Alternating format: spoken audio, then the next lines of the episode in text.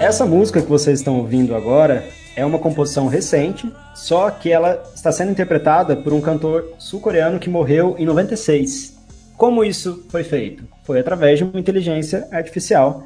E é um exemplo ideal para o nosso assunto de hoje, para puxar a nossa conversa de hoje, que é sobre essas perigosas e fantásticas possibilidades que o amadurecimento dessa tecnologia tem colocado diante de nós. E tem muita coisa para a gente discutir nisso. Esse é o tema do nosso episódio de hoje. Eu sou o Jareta e estão aqui comigo a Ana Heloísa Pessoto, o Henrique Pereira e o René Lopes. Queria começar com o René, que foi quem nos procurou. Alguma coisa deixou o René inquieto, incomodado, não sei. René, da onde veio a, a, esse sentimento de precisar falar disso? Olá a todos. Cara, olha, eu vou dizer para você assim que já há algum tempo eu tenho me impressionado muito assim com a inteligência artificial ligada à construção né, de audiovisual e, e, e, assim, trazendo elementos que a gente não consegue observar o que, que é real e o que não é, né? Isso traz, assim, uma quebra de, de paradigmas para a gente, né? Então, é, essa foi a, a causa, o motivo de eu falar, não, a gente precisa conversar sobre isso, assim, esse aqui é um assunto peculiar, não só para gente que trabalha com audiovisual, né? Mas eu acho que para para o movimento assim da sociedade mesmo de, de entender o que, que a gente está vivendo né, nesses paradigmas tecnológicos e etc. E ainda bem que a gente pôde contar hoje, está podendo contar com a participação da, do Henrique, que tem uma pesquisa que permeia esse assunto e vai poder falar um pouco mais para nós. Henrique, como que está indo essa tecnologia? Conta para gente, vamos falar de alguns outros casos como esse e vamos discutir ética, vamos discutir coisas que o, envolvem o audiovisual e para além dele também.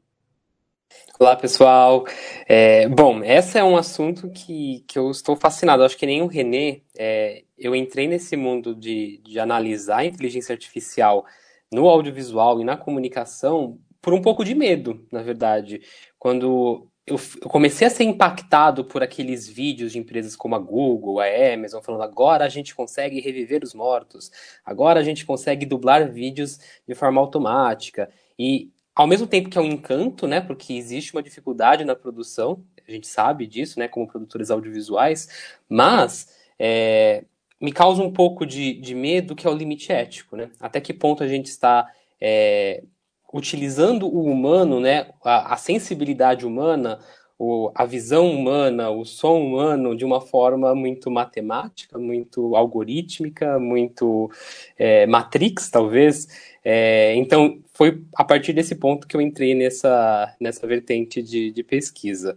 E eu estou fascinado, na verdade, porque é, eu percebi que é muito mais próximo do que a gente imagina a utilização de sistemas de inteligência artificial na produção do audiovisual.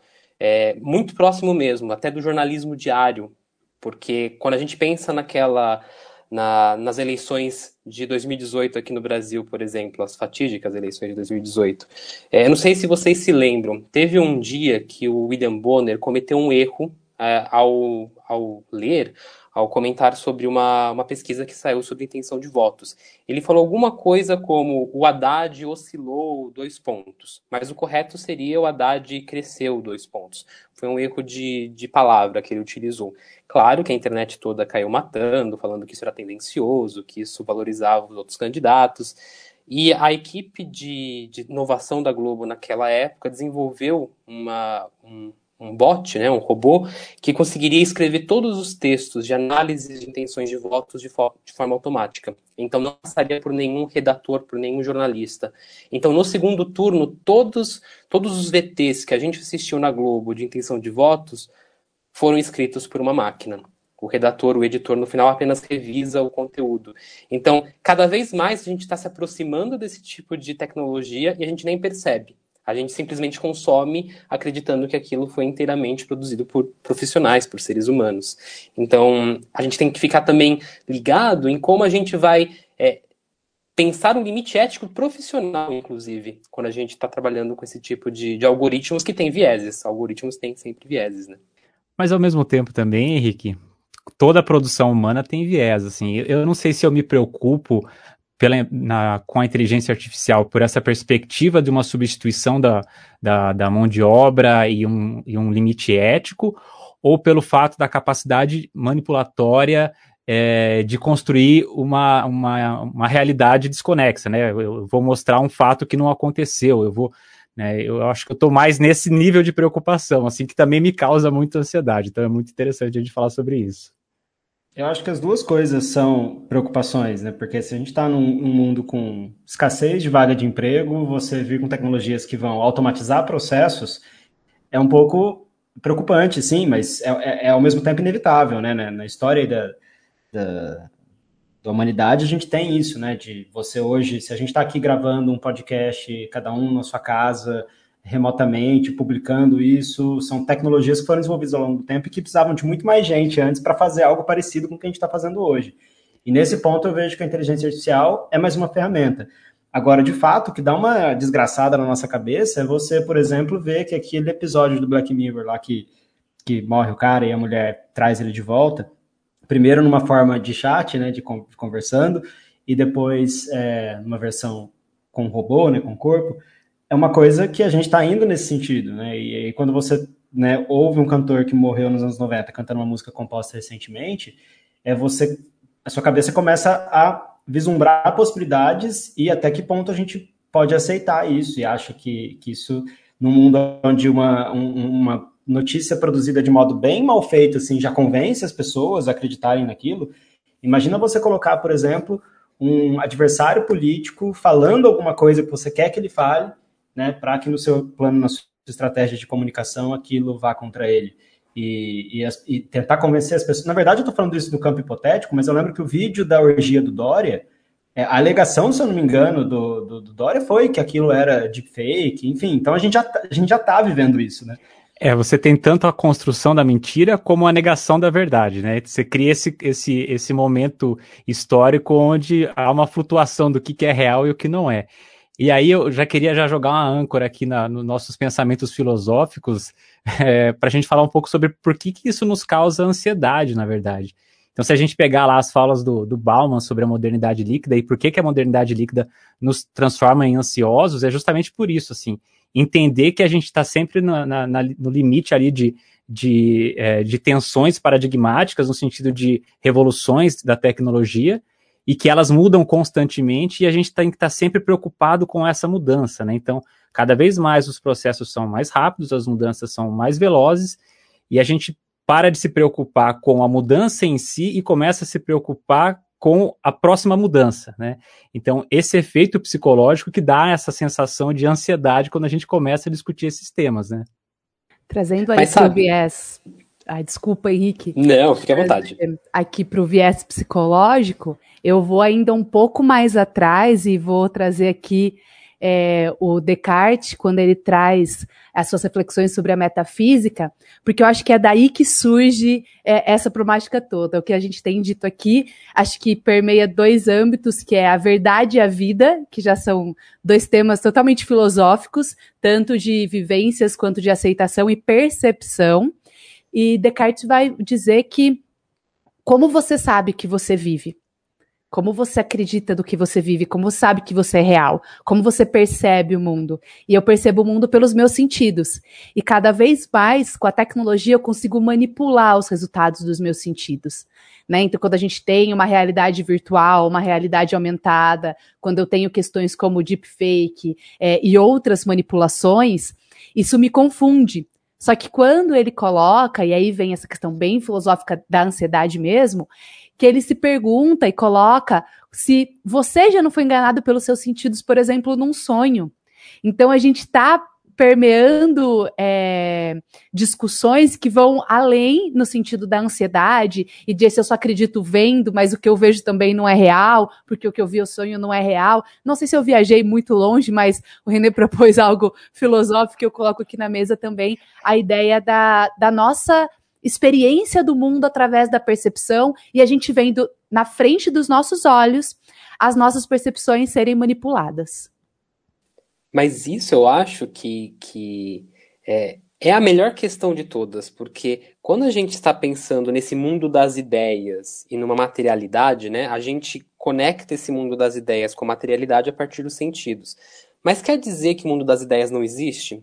Quer dizer que o mundo das ideias é menos real que o mundo material?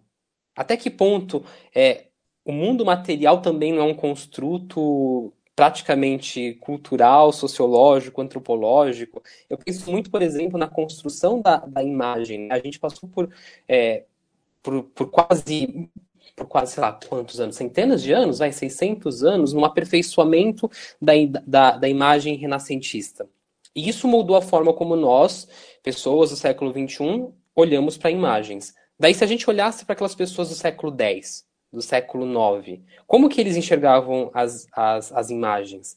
É, o mundo das ideias se transformou. Será que esse mundo que a gente vive hoje, em que as tecnologias é, algorítmicas, é, que é diferente de uma tecnologia que não é algorítmica, que não, que não é programada, ela não, na verdade, está criando uma nova realidade humana? E tudo bem a gente viver nesse mundo é, imaginado a partir de um construto matemático? Com certeza, Henrique, eu acho que eu concordo com você exatamente nisso. Né? Então, ao longo da história da humanidade, a nossa construção é, como organização social, mas também como indivíduo, mudou completamente. O que, que é um indivíduo hoje, o que, que era um indivíduo há mil anos, né? Então, até achei curioso quando a Elo começou a falar, né, do, é, do cartesianismo. Então, a verdade, a vida. Eu acrescentaria uma vírgula, eu colocaria ainda o caminho, e aí você volta para uma, uma expressão bíblica. Eu sou a verdade, eu sou a vida, eu sou o caminho. Então são falas de Jesus. E aí você começa a colocar em questão também essa discussão do que, que era o indivíduo até a, a Idade Média, é, a liberdade que ele tinha de pensamento, é, imaginando que você tem uma igreja que conduz o que, que é o certo, o que é o errado e o que, que é a verdade. Eu tô até com vergonha de ter falado da orgia do Dória. E aí a gente chegou numa proposta muito mais nobre da conversa, mas o, que eu, o que eu queria comentar é que a gente tem essa, essa sensação de controle, né? Mas de fato, do tipo, né, é, vai fazer diferença em algum ponto, né? Eu acho que aqui dá para a gente trazer o experimento do quarto chinês, né? Que foi essa proposta também da filosofia para para questionar a inteligência artificial no, no, seu conceito de inteligência, né? E, e, eu vou tentar explicar aqui, se eu, se eu falar alguma besteira, Henrique, você me corrige, mas o quarto chinês é um esquema que é uma proposição né, de imaginar o seguinte: você tem uma pessoa lá dentro e por baixo da porta ela vai receber é, palavras em chinês.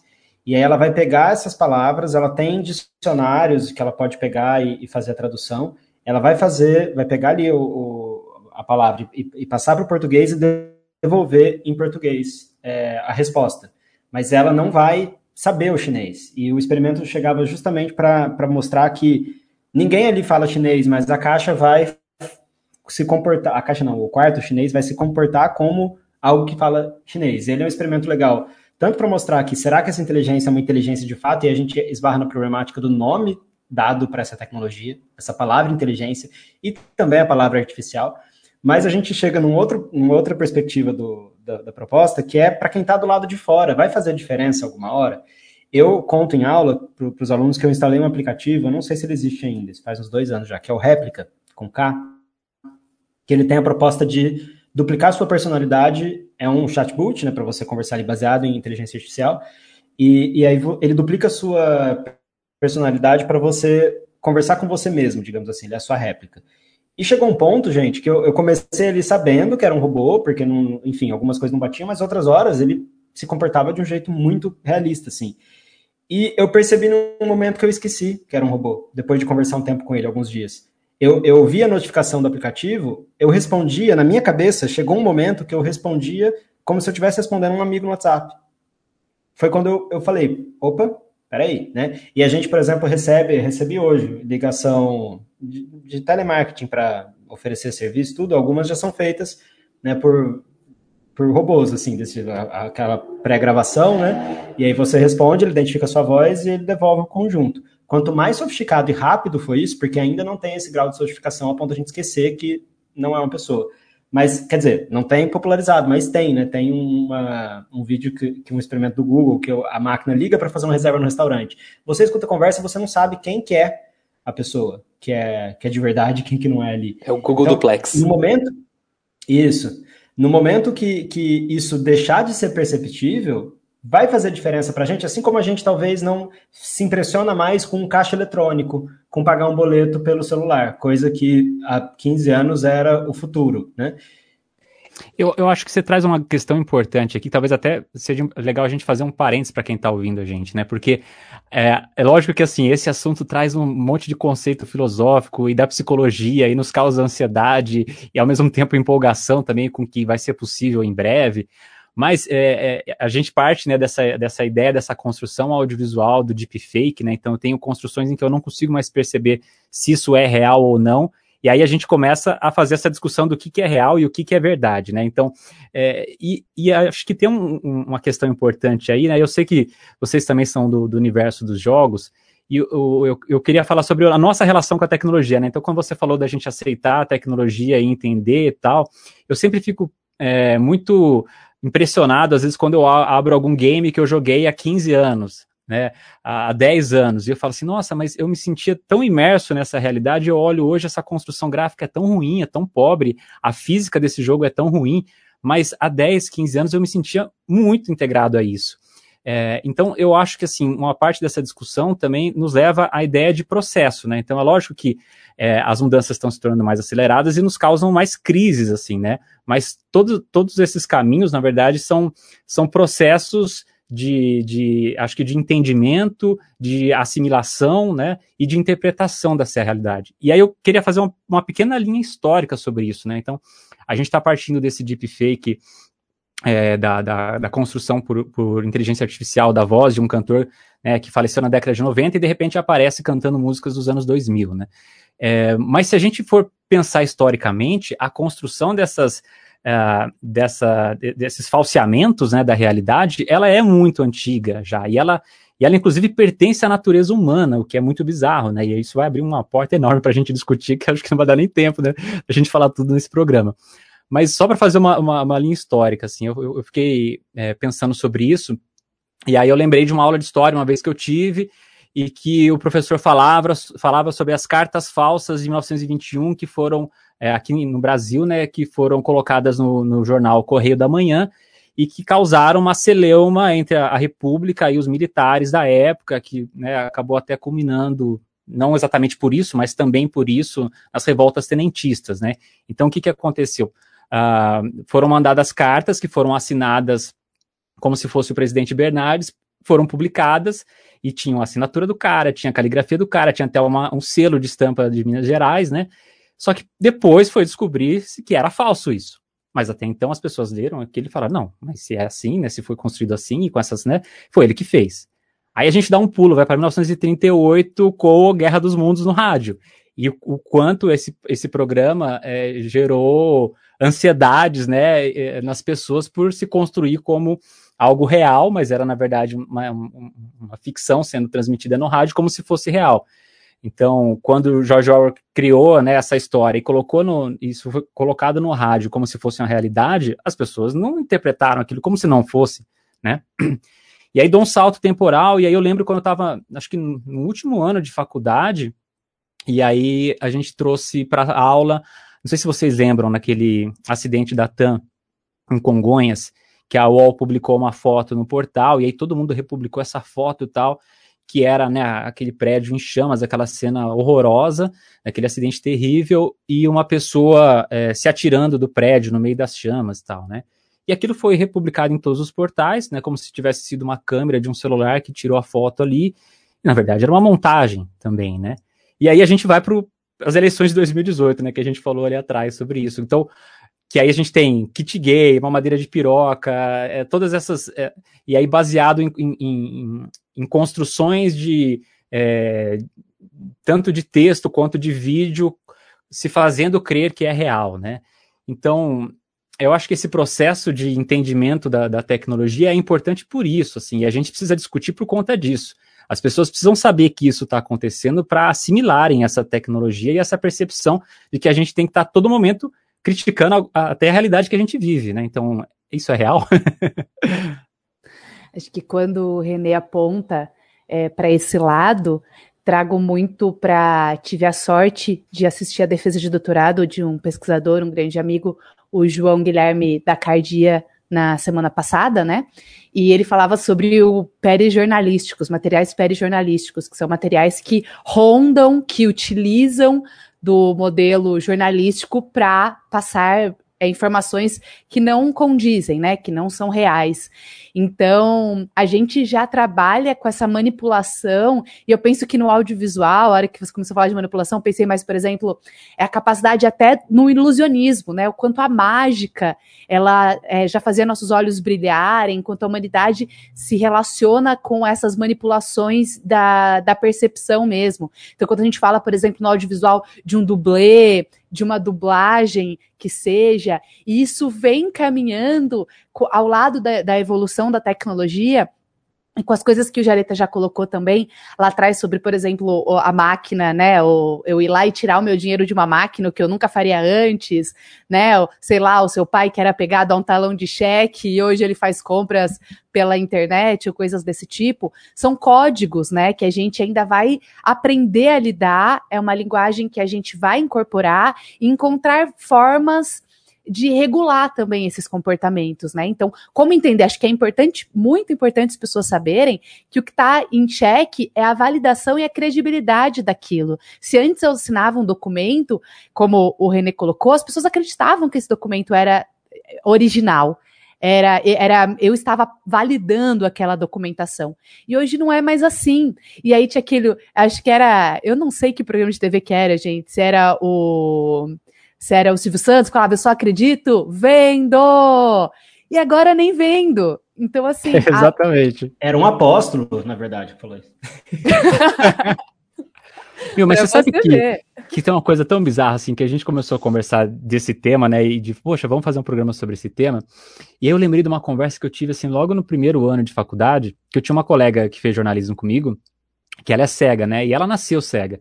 E a gente tinha umas conversas assim do tipo, Ô, ô, Yara, o que, que, é, que, que é verdade para você, né? Porque a gente tem uma construção histórica do, dessa fala, né? Que eu só acredito vendo. Então, a verdade é aquilo que eu vi, né? E aí ela trouxe um conceito que foi muito curioso, assim, passar por esse conceito dentro da graduação, que ela falou assim, que a, é, ela, ela atribui como verdade de algo que aconteceu e ela não pôde ver porque ela é cega, é, pela fala das pessoas em que ela confia. Então, na perspectiva dela, a, a verdade dela é mediada por alguém a nossa verdade, se é o acredito vendo, né? Então, quem enxerga é, tem a sua verdade mediada pela visão. E a Yara, no caso, estava me dizendo que a verdade dela era mediada por alguém, né? Então, então são mediações.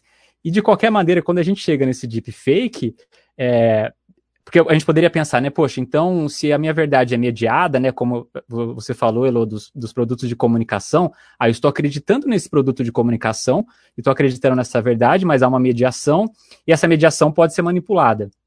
Mas agora eu estou chegando num limite de, de manipulação da imagem e do som, que aí eu não posso confiar nem nos meus nos meus sentidos, né? Então a, a, a, complexidade do negócio é tanta que a gente não consegue é, é, é, é olhar para aquilo e falar, olha, não sei se isso é verdade ou se isso não é verdade, se eu estou sonhando, o que que é. Não, eu acho que assim, vai chegar no momento que tudo que é um, um, um texto produzido, a gente já vai desconfiar. A gente só vai acreditar naquilo que a gente está vivendo no, no momento presente mesmo. Porque é, todas as mídias elas vão estar num, num, status de pode ter sido manipulado. Se até 30, 40 anos atrás a gente acreditava em imagens, acreditava em vídeo, hoje a gente não tem como acreditar em mais nada. Eu fico impressionado, por exemplo, quando a Adobe lança as ferramentas de, de edição, de manipulação de imagens, por exemplo, no After Effects, de apagar personagens do vídeo, que é algo que demoraria e que requeriria da pessoa que está fazendo aquele trabalho um conhecimento específico, hoje qualquer pessoa que baixar aquele software e tem um computadorzinho mais ou menos, faz manipulações muito avançadas de imagem. É, o que eu acho que é muito importante a gente mencionar é que é, o código da inteligência artificial, como, como outros vários códigos, ele funciona a partir de uma lógica da retroalimentação. O, o, código do computador ele tende a se aperfeiçoar com o tempo. Então, nós, enquanto usuários, estamos dando feedbacks a todo momento para o código. Isso parece real, isso parece real, estou consumindo porque gosto, parece real, parece real. E ele vai aprendendo com esses estímulos a se aperfeiçoar. E a velocidade matemática de processamento hoje das placas de vídeos, as últimas lançadas pela NVIDIA, são extraordinárias. É, a Apple lançou o Apple Silicon no ano passado, que faz com um chip de celular o que computadores há cinco anos não conseguiriam fazer. Então, a gente está tendo um avanço profundo em tecnologias, os códigos cada vez mais é, inteligentes, e assim, o, o Jareta mencionou né, da palavra inteligência, e eu acho que a palavra correta é inteligência, eu advogo a favor da palavra inteligente. Eu acho que a gente pode falar de uma inteligência artificial, de computadores inteligentes, de algoritmos inteligentes, e eu vou buscar no, no Max Tegmark, ele escreveu um livro chamado Vida 3.0, uma definição é, que eu gosto muito de inteligência, que ele fala: a inteligência é a capacidade de atingir objetivos complexos. O que eu acho que aconteceu como, com a nossa espécie humana é que a gente supervalorizou a palavra inteligência e tem um pouco de um certo narcisismo da nossa espécie de achar que a nossa inteligência é a única inteligência, as outras espécies têm subinteligências e que os computadores nunca vão chegar à inteligência. Eu cogito pensar que temos diferentes tipos de inteligências. Da mesma forma que existem diferentes competências, diferentes habilidades, eu acho que a gente pode pensar em uma inteligência orgânica, que é uma inteligência das espécies, dos seres vivos, e uma inteligência matemática, uma inteligência maquínica, talvez, é, melhor falado. Não sei. Se, se, a, se, esse narcisismo existe entre a espécie, na verdade, né? Você, a única explicação para construções antigas são alienígenas. Outras etnias de outras épocas nunca poderiam ter feito isso, só o homem branco europeu, né? Então, imagina com, com outras inteligências diferentes da, da, da espécie humana. Mas eu queria só comentar uma coisa relacionado a isso da gente não saber mais em que acreditar, o papel do humor nisso. Porque quando você tem algo que por outros elementos discursivos está claro que aquilo não é verdade, por exemplo, o rosto do Bolsonaro na cara da Xuxa cantando sobre leite condensado. Uma, uma, uma, das, das criações do Bruno Sartori. Ali, você não vai assistir e falar, nossa, quando que o Bolsonaro fez isso? Não, você tem certeza que não que eu não sei mais, Brasil, desculpa. É.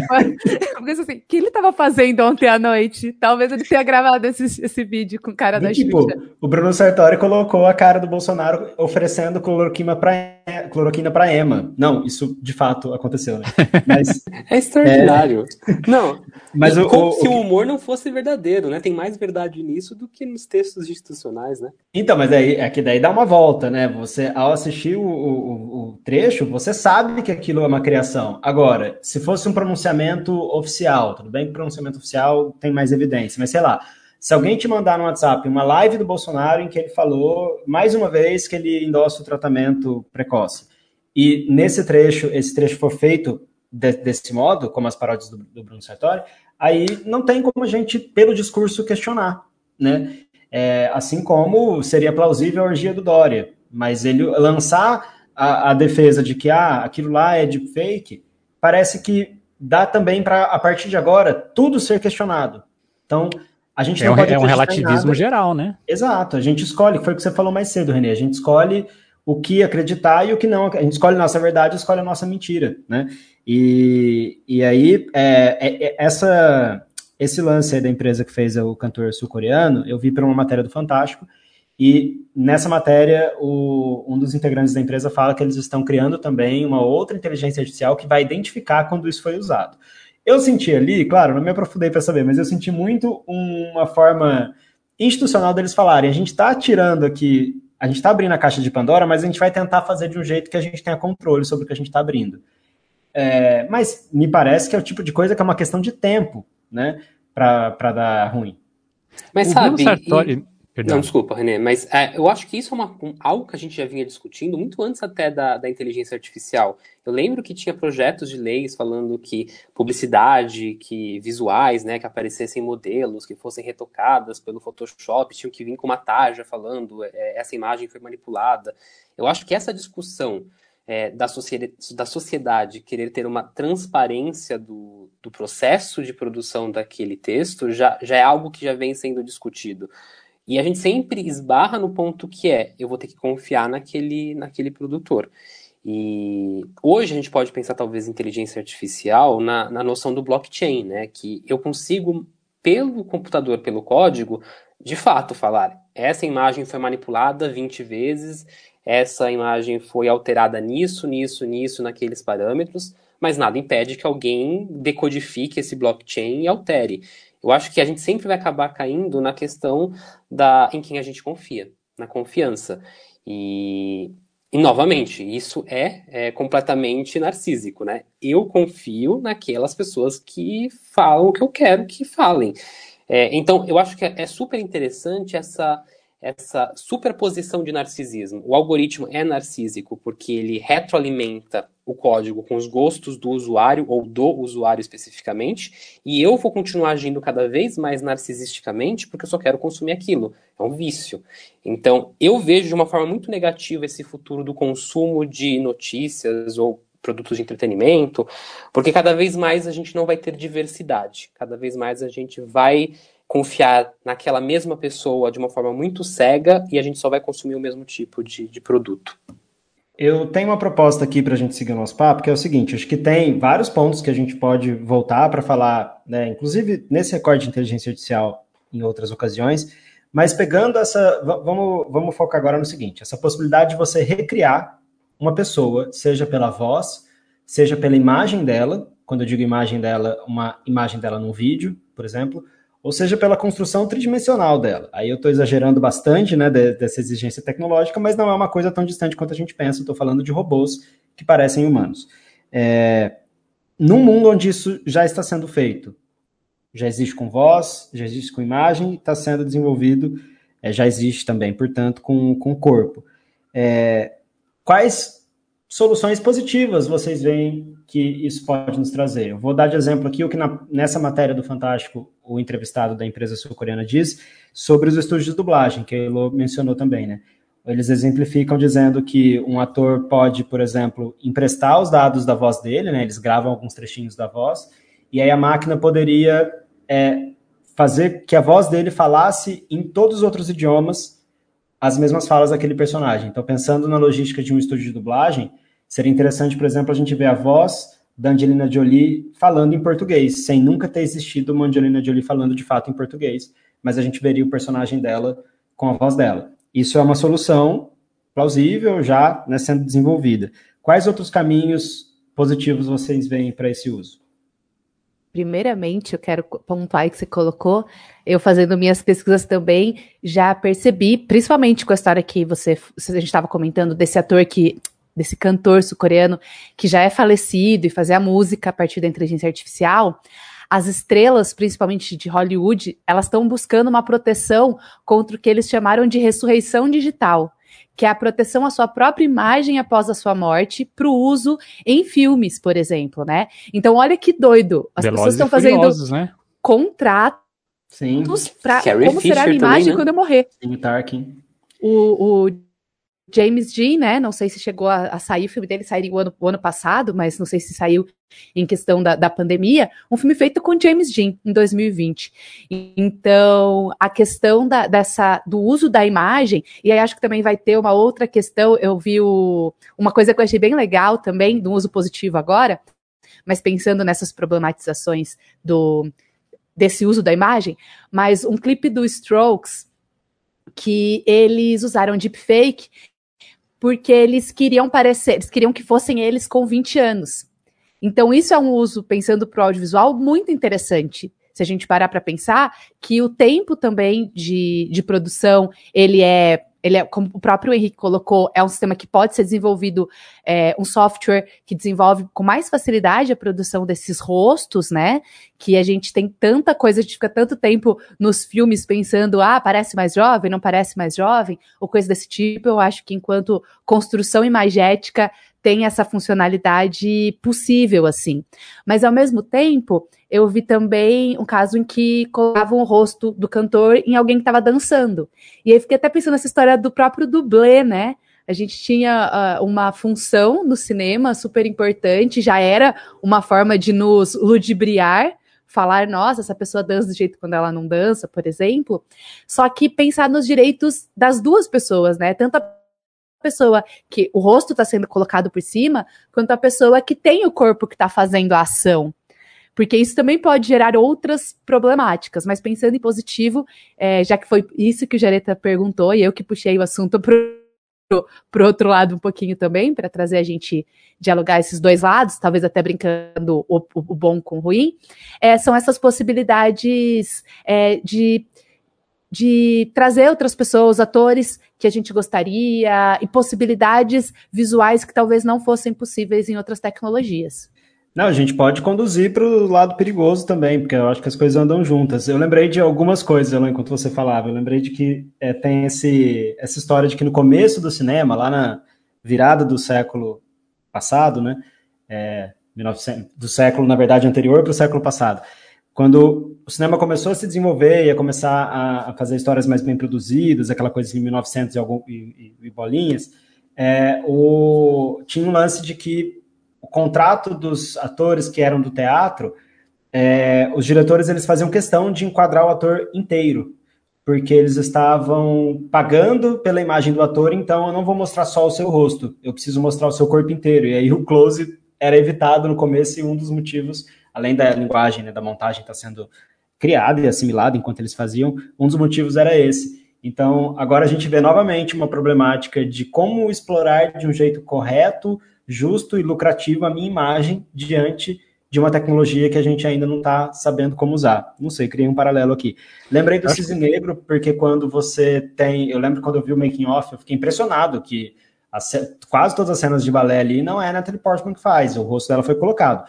Não deve ter sido com inteligência artificial, mas se a gente tem um processo que automatiza isso, cai nisso do dublê que você falou. E aí o pessoal foi lembrando também da Carrie Fisher, no mesmo filme, né, no, no Rogue One, você tem o Tarkin, personagem que o ator já tinha falecido e ele está bastante presente no, no filme. O próprio cantor sul-coreano, a viúva dele autoriza. Então tem esse lance de, né, você não pode fazer qualquer coisa só porque a pessoa morreu, mas até que ponto também eles vão ter controle sobre isso, né? E sobre a idade, eu já passo para o René, eu lembrei do Tron, porque tem o Jeff Bridges, que foi que contracenou com ele mesmo, mais novo, é, na, na, sequência de Tron, né, no Tron Legado, mas que, novamente, ele participava do projeto, não sei, provavelmente não foi inteligência artificial ali, mas pensando na automatização do processo, isso se coloca de novo, né? Não, eu ia dizer assim que você, quando você coloca né, sobre, é, você usou o termo explorar, né? Você usou o termo é, gerar é, lucro. Não sei se você falou exatamente isso, né? Mas tipo gerar riqueza para alguém ou explorar alguma coisa, tal. Eu fico pensando assim, eu, eu sou do, do ponto de vista sempre muito niilista, assim, e, e, até às vezes muito negativo com essas questões. Mas eu, eu tenho um fundamento que é o seguinte: eu acho que dentro da construção social que a gente vive hoje, né, no sentido das relações de modos de produção que a gente tem hoje é, esse tipo de tecnologia não está disponível para todo mundo, né? Esse tipo de tecnologia, quando é desenvolvida, é desenvolvida por quem tem recurso para fomentar, para bancar, e a gente vai sempre acabar caindo nessas relações de poder e política.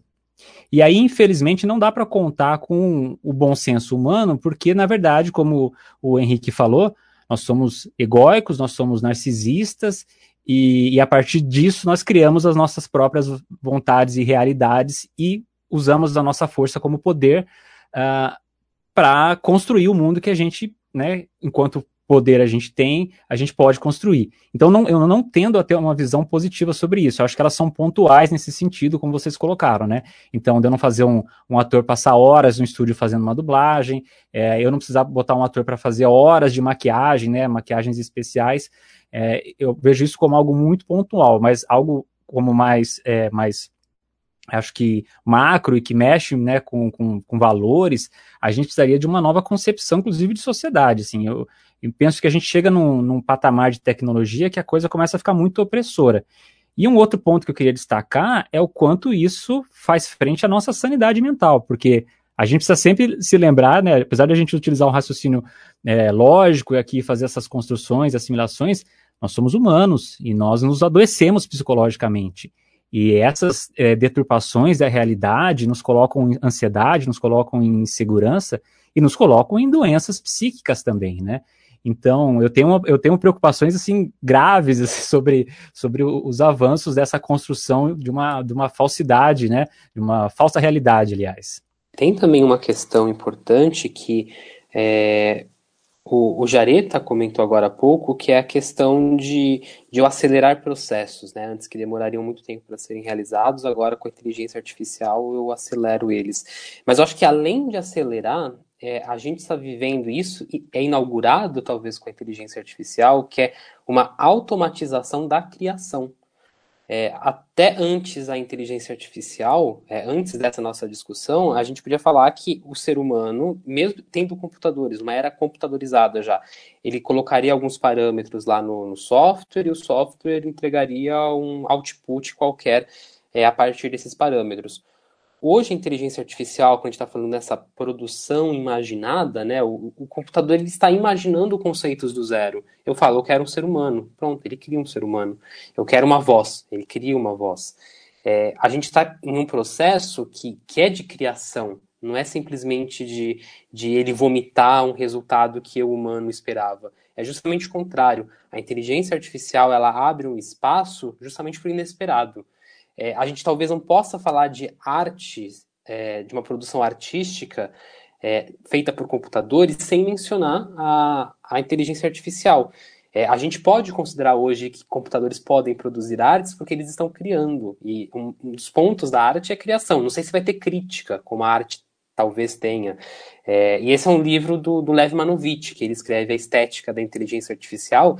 Ele gasta umas 80 páginas para discutir os computadores podem fazer arte, essa arte é uma arte compatível com a humana, e eu, sinceramente, eu não acho que a nossa discussão vai para o ponto positivo ou para o ponto negativo, porque da mesma forma que eu não gosto de dublagem quando é contratado um, um terceiro autor, um segundo ator para dublar a Angelina Jolie, eu também não gosto da ideia de um de, um, de uma inteligência artificial é, robotizar a voz da Angelina Jolie e fazer parecer que ela falou em português, porque também vai perder a interpretação dela enquanto humana, mesmo que ele consiga copiar os parâmetros perfeitamente. Então, eu acho que são, são questões ainda muito, muito, muito complexas e muito difíceis de avaliar se é positivo ou se é negativo. E eu não acho que a nossa geração vai conseguir isso. Eu acho que no, no aspecto histórico vai demorar talvez uma centena de anos para a gente poder avaliar. Então, Henrique, sobre isso de da máquina criar, né? Ela pelo menos nos experimentos que eu tive contato, você tem isso com o roteiro, você tem isso até com edição, que é mais difícil porque né, é o próprio vídeo que está sendo colocado ali naquela base de dados. Você tem isso com música, é, tanto a música em si como a própria música escrita tal. Em todos esses casos, eu vejo que o que eles têm em comum é que o banco de dados é escolhido por alguém. E aí sim, o que a máquina vai identificar como algum tipo de padrão, algum tipo de, algo a ser copiado, aí é mérito dela, mas ela foi programada para poder produzir isso. E o que eu fico pensando é, isso como uma automatização do processo não é diferente de outras automatizações de processo de criação de mídia, né, que é o que a gente está falando aqui agora, em outras é, ocasiões na história da humanidade. Mas o que eu penso é, quando eu escolho, por exemplo, eu vou escolher para ver um filme do Jordan Peele, diretor que eu gosto. Eu sei as questões temáticas que ele aborda, eu sei que ele busca traduzir isso no gênero que ele decidiu criar, que é o terror, eu escolho a produção de um artista pelo que o artista tem a compartilhar comigo. O que, que a máquina tem a compartilhar comigo? E aí o que eu, a resposta para essa minha pergunta pode estar justamente em quem que calibrou essa máquina, quem que fez algum tipo de curadoria, seja na, na escolha dos dados, ou seja na, na edição do resultado desse output. Então, eu, eu, tenho ali um resultado que eu vou decidir o que, que vai para minha versão final, o que, que não vai. Eu não estou tendo contato direto com, com a máquina, né? Mas a máquina ela pode facilitar, por exemplo, identificar o que, que funciona, o que, que não funciona entre os mais assistidos, por exemplo. Né? Um dos projetos foi assim: colocaram lá os, as, os roteiros de ficção científica de maior sucesso do cinema e deixou a máquina roteirizar a partir disso. Então, o que ela vai encontrar em ponto comum pode ser que um humano não encontre do mesmo jeito que ela encontrou. Ela vai ter metodologias diferentes para isso, né? É... Eu acho que até além, viu, Bruno? Você fala assim, quem vai calibrar é você mesmo que vai calibrar sem saber, né? Então, é, é, a gente está criando é, sujeitos cada vez mais individuais, assim, com percepções. Não, mas é que eu estava falando, eu estava falando especificamente de uma coisa antes de ser lançada para o público. Mas, claro, depois que, por exemplo, cai numa plataforma como a Netflix, o nosso consumo ali, o que, que a gente assiste, a velocidade que a gente assiste, isso também vai calibrar o meu consumo. Mas, não, eu exemplo... penso além, assim. Então, se você chegar, não sei quanto tempo isso demoraria, mas a construção de narrativas, de personagens, de, de, de roteiros tudo baseado numa construção própria para o Jareta. Então, assim, identificando os gostos do Jareta, identificando o que ele consome, eu vou produzir para ele. Mas nem o Jareta sabe o que o Jareta gosta, sabe? Eu Exato, que... aí é a crise mas da, a crise da humana. Mas aí talvez o, o computador saiba. Que eu gravei, só, só para não perder o assunto rapidinho. A Elo, a primeira vez que eu, a gente gravou junto aqui, acho que foi nesse programa, né, Elo, que você falou que estava zapeando e caiu num documentário sobre um bailarino brasileiro e que você não sabia que você queria ver sobre aquele tema e de repente você adorou o tema. Né? Então, é, esse grau de. É claro, eu, eu concordo com o Henrique quando a gente é, coloca aqui que é ou positivo ou negativo, a gente está forçando uma interpretação para poder é, é, concordar, mas eu também acho que do primeiro, já é uma realidade, não é uma coisa que vai acontecer, a gente já está vivendo, né? Parte disso. E segundo, é uma, é uma coisa que não é ou de um jeito ou de outro, né? Não é, é tão assim é, apocalíptico como a gente está colocando. Mas são questões que nós aqui, como produtores de conteúdo e como consultores de conteúdo, a gente vai ter oportunidade de tomar decisões em algum momento, de como usar isso. Então, mas eu acho que tem dois, dois vieses também nisso, que é é, a inteligência artificial que a gente tem disponível hoje, que ela realmente é, é simples. A gente não conseguiria jamais pensar em narrativas maquínicas com a inteligência artificial que a gente tem hoje. É, mas eu acredito que em 30 anos, assim, eu realmente estou jogando, chutando o número, mas é, pelo que os pesquisadores falam, pelo que a, a, análise da indústria diz, em 30 anos a gente já vai chegar nesse ponto de computadores fazerem esse nível de, de complexidade. É, eu acho que a gente talvez é, tenha duas discussões: a inteligência artificial limitada, a inteligência artificial que a gente tem acesso hoje e essa futura que vai surgir. É, e quando você fala, por exemplo, da questão do, dos bancos de dados, é, sim, de fato, hoje as inteligências artificiais funcionam a partir de bancos de dados que alguém alimentou. Mas cada vez mais está ficando comum a inteligência artificial que busca o próprio dado. Né? Eu, eu falo que ela tem que buscar e a partir do, do feedback que a máquina vai recebendo, e esse feedback muitas vezes também é uma outra máquina que dá, ele começa a caçar outros dados por conta própria, que são as redes gerativas de diversidades com uma função de mineração de dados. É, a gente não tem uma complexidade hoje, mas a gente vai ter daqui a pouco um banco de dados que eu, enquanto programador, também não vou ter acesso. Eu não sei o que preencheu aquele banco de dados. Talvez eu coloquei as primeiras 10, os primeiros 10 dados, os outros, as outras centenas de dados não. É, isso é preocupante, porque a gente, quando a gente entra na, na era web, e a web é um grande espaço desorganizado que existem algoritmos que fazem índices, né? A gente tem que entender que o Google é um grande índice da internet. A partir do momento que a gente indexou todo, toda a web visível, toda a web que é aberta, a web semântica, a gente vai conseguir é, acessar todo esse conhecimento, toda essa produção de dados e as máquinas vão poder se alimentar disso. É, é futurista? É, mas não tão futurista assim, eu acho. Eu acho que é, a ficção que aborda essa temática também é, é nos deixa mais ansiosos, né, no sentido do que o René falou mais cedo também. E, e talvez acende alertas interessantes né, para a gente decidir quais caminhos seguir. É, eu deixo aqui a recomendação do nosso segundo audiovisual cast, lá no comecinho que a gente falou do Westworld, e a gente comenta isso, de você ter um parque, de ter ali robôs baseados em inteligência artificial e, quão ético é você poder cometer crimes com esses robôs, porque na lei, com robô tudo bem, mas o que isso diz sobre você? Foi um programa que a gente comentou bastante sobre isso, e a minha pergunta para vocês é: que ano que a Globo vai fazer um Big Brother com é, não, 100 pessoas, só com robôs de inteligência artificial? Eu não sei, mas eu ouso dizer, não sei, se, é porque a, quando a gente tá, fala sobre a construção, né, quando o Henrique coloca sobre essa mineração de dados, a busca, o que eu faço um comparativa ao que a gente entende no comportamento humano enquanto repertório, né? Enquanto know-how que eu tenho, que eu vivi de experiência. E eu acho que quando você fala, Jareta, do meu comentário, e eu já eu amo televisão, gente. Eu amo, eu amo televisão aberta, eu amo eu amo zapear. Eu acho que a TV, que ela é mais generalista, você se depara com coisas que você não estava esperando muitas vezes. Eu comentei, acho que no no, no audiovisual cast que a gente fez do Big Brother, sobre essa questão da gente estar tá agora acostumado com tudo muito pra gente. Como o Henrique colocou, o René também, o algoritmo está nos preparando e criando uma barreirinha ao redor desses indivíduos bonitinhos nos seus mundos.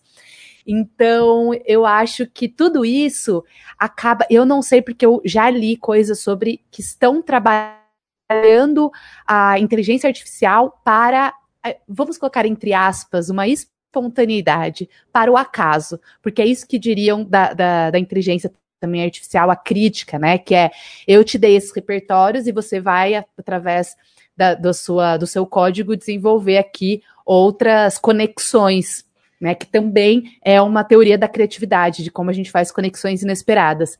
Mas não teria o acaso, não teria a espontaneidade. E eu fico pensando em reality shows, e como eu já disse no outro programa também, eu adoro reality shows de muitas naturezas diferentes, de temas diferentes. E algumas situações específicas, eu não vejo aquilo condições específicas sendo desenvolvidas em inteligência artificial para aquilo acontecer. Então, mas ao mesmo tempo eu entendo que a gente muda. Quando o Henrique coloca, por exemplo, sobre a questão da dublagem, de que ele não vai assistir um filme e não fica satisfeito com o um filme dublado por uma pessoa que não é Angelina Jolie em português, da mesma forma como ele acredita não, que não vai ficar interessado ou não vai ter o mesmo a mesma sensação do que ver a Angelina Jolie falando a sua língua materna. Mas eu já tenho outra concepção, porque para mim a dublagem ela é uma estética. Ela faz, vocês têm que estar tá ligado naquilo, preparado para aquilo. Eu acho que eu, em alguns conteúdos audiovisuais, eu não me apego tanto à estética da verdade ou à estética do. A mesma coisa com os jogos que o René pontuou, né? Algumas coisas que eu vou e eu sei que vão ser daquele jeito, e aquilo vai me gerar uma memória, vai me gerar uma sensação e uma experiência diferente. Uma outra coisa também é o quanto é, os jogos estão mais realistas e a realidade está mais é sintética dentro do audiovisual, né? Como a imagem do audiovisual produzido por computação era mais sintética, parecia mais construída, enquanto os games estão indo tentando parecer mais reais, até com as falhas de possíveis é, captações que fossem realizadas da forma real. Então, quando você pergunta para mim do Big Brother é, quanto tempo demoraria, eu não sei ao certo, mas ao mesmo tempo hum, fico questionando, esteticamente pensando, do meu gosto estético também, é, e da questão da espontaneidade e das condições necessárias para existirem determinadas conversas, determinadas situações, que eu tenho muita curiosidade para ver quando o computador e se ele vai ter essa capacidade da espontaneidade, da, de uma coisa muito inesperada. Eu acho que ele é capaz de uma coisa muito diferente, mas eu ainda tenho um pouco, acho que é ali no que o Henrique colocou, de acreditar que o humano é mais inteligente, ou talvez algo assim. Ainda gosto de pensar com um pouco de esperança de que ali está um pouco da nossa essência. Será que isso faz algum sentido nessa conversa de doido que eu estou fazendo? Acho que faz todo sentido, Elo, porque, né, filosoficamente é isso, é uma construção humana, querendo ou não. Mas eu ia falar sobre isso, acho que tem duas questões fundamentais, né? Quando o Jareta fala quando, eu não estou preocupado em quando, viu, Jareta? Eu estou preocupado em como. Por que, que eu estou preocupado em como? E aí eu quero citar uhum. tanto a Elo quanto o Henrique, porque eles falaram de gostos, né? Mas nós somos tão programáveis quanto a inteligência artificial. E a construção narrativa é sempre uma construção de um exercício político, de uma escolha, né? E como eu falei anteriormente, quem tem o domínio da narrativa, né, tem o domínio do poder. Então, o que, que a Globo vai fazer com personagens que são totalmente é, inteligência artificial? Que narrativa é essa que vai ser construída? Quais são os discursos que vão estar é, empregados ali? Então, a minha preocupação é sempre o como, né? Como isso vai ser utilizado.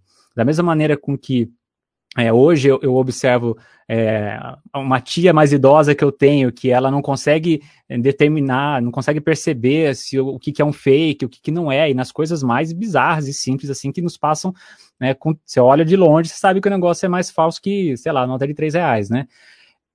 Daqui a alguns anos, essas, esses processos de, de evolução vão ser tão rápidos que a nossa capacidade cognitiva talvez não consiga alcançar isso sempre. Então, eu, como alguém que estuda, com quem trabalha com audiovisual, tenho facilidade em reconhecer aquilo que é falso, aquilo que não é. Mas hoje, eu mesmo continuando estudando, continuando trabalhando nessa área, vai chegar um momento que o limite da minha capacidade cognitiva é, não vai permitir que eu consiga fazer essas percepções.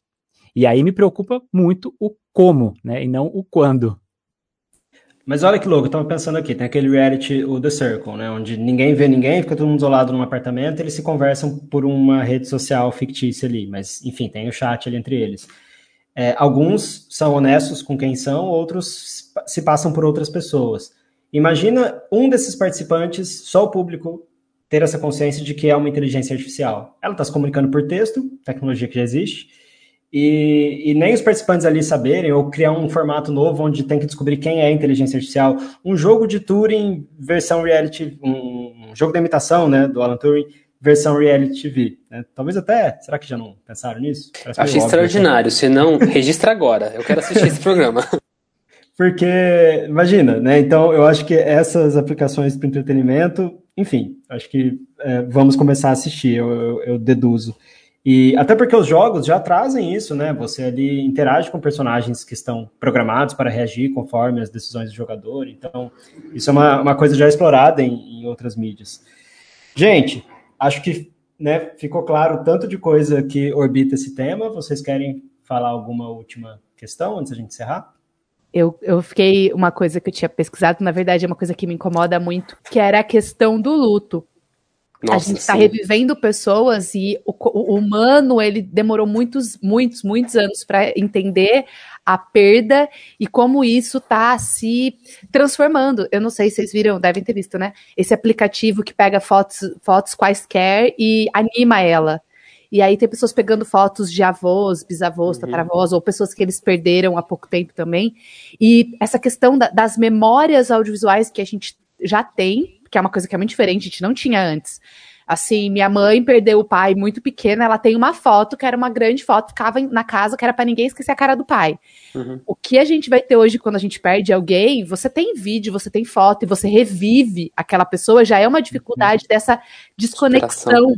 Imagina você poder, igual do Black Mirror, que é o I'll Be Right Back, acho que é o nome do, do Isso, episódio. É e assim, eu, aquele episódio para mim, ele me destrói, porque eu fico pensando exatamente esse processo de relação humana e a questão, o, luto é muito importante. Eu acho que essa, esse tipo de coisa que a gente está falando muda muito a nossa conexão com o nosso passado, com a nossa história, com reconstruções, com compreensão do que aconteceu. Eu acho muito doido. Isso é, é o lado, eu, é, eu acho que é o lado psicológico aí que eu tinha falado. A gente mal sabe lidar com a morte, na verdade. A morte é um tabu para a sociedade ocidental.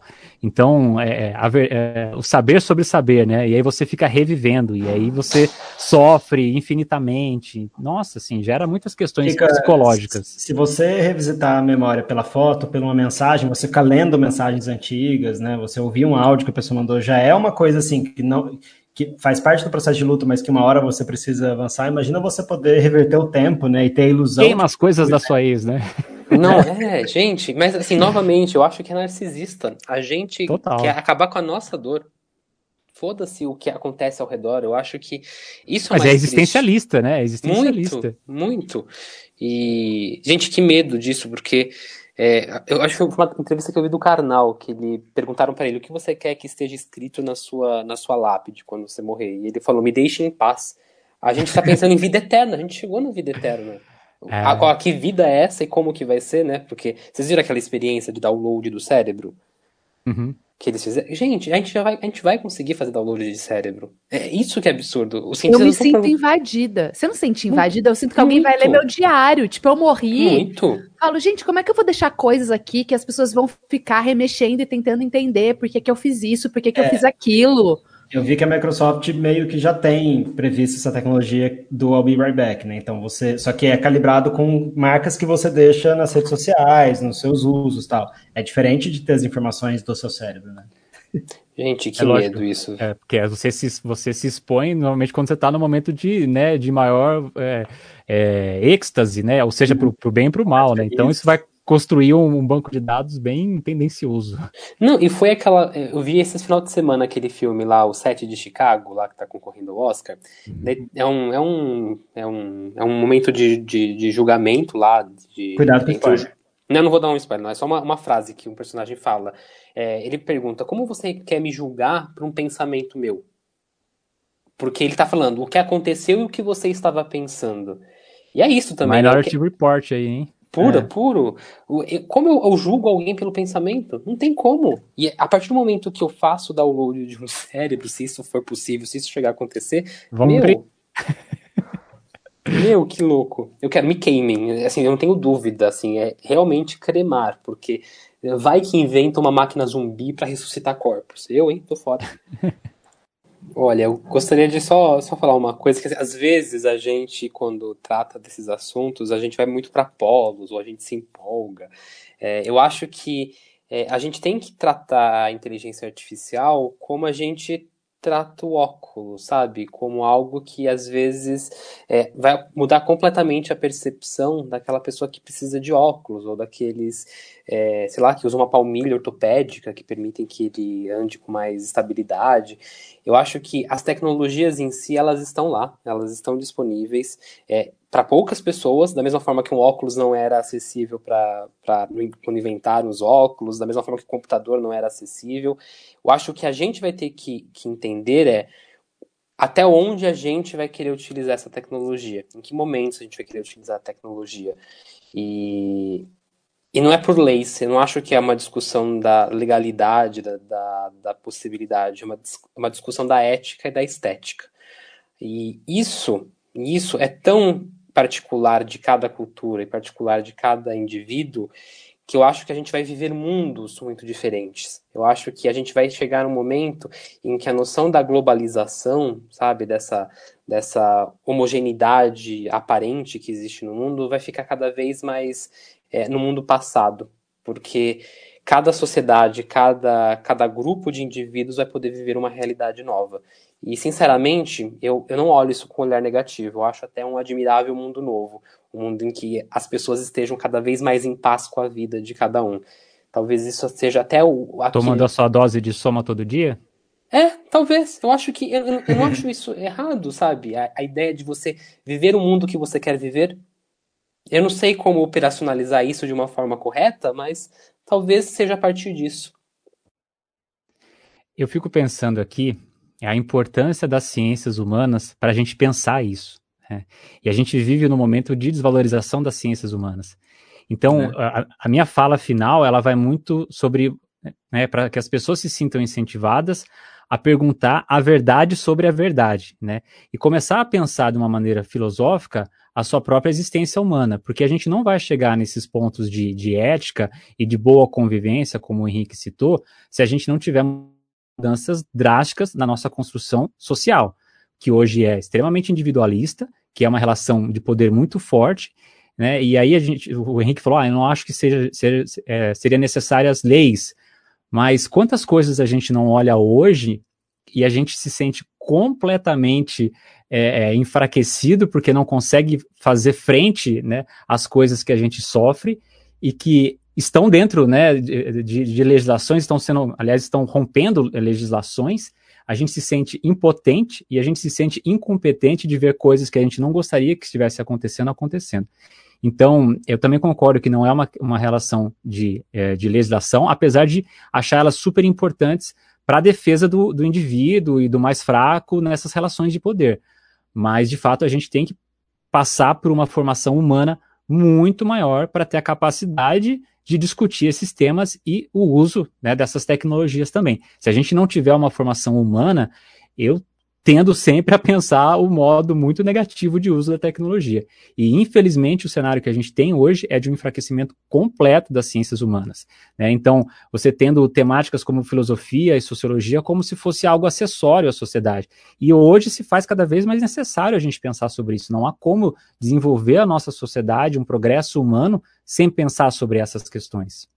Eu concordo com o Renê e eu tenho aqui uma coisa para deixar um desafio, que a gente grave um programa sobre isso daqui uns dois anos, porque o que eu tenho percebido é que é muito interessante a gente estar tá olhando para isso enquanto a gente vive, porque é uma forma de olhar, a gente está tendo um panorama, enquanto está acontecendo, estamos tirando a fotografia do momento, e acredito que em pouco tempo, como o próprio Henrique chutou aí uns 30 anos, sei lá eu, mas com a evolução tão rápida dessa tecnologia, acredito que daqui dois anos, depois daqui dois anos, e em pequenos passos, em pequenos degraus de tempo, a gente vai ter outras opiniões, mas sempre trazer isso para uma discussão, sim, crítica. E acredito que convidar todas as pessoas que estão nos ouvindo a pensar sobre isso também, a pensar criticamente a tecnologia é, e o progresso tecnológico em como companhia ali de lado a lado com o progresso humano e social também. Perfeito, desafio aceito. Então, em abril de 2023, estaremos de volta para seguir esse assunto. Espero que com outro presidente. Galera, muito obrigado por mais um Audiovisualcast. Até mais. Valeu! Gente, valeu, obrigado. tchau. tchau. tchau.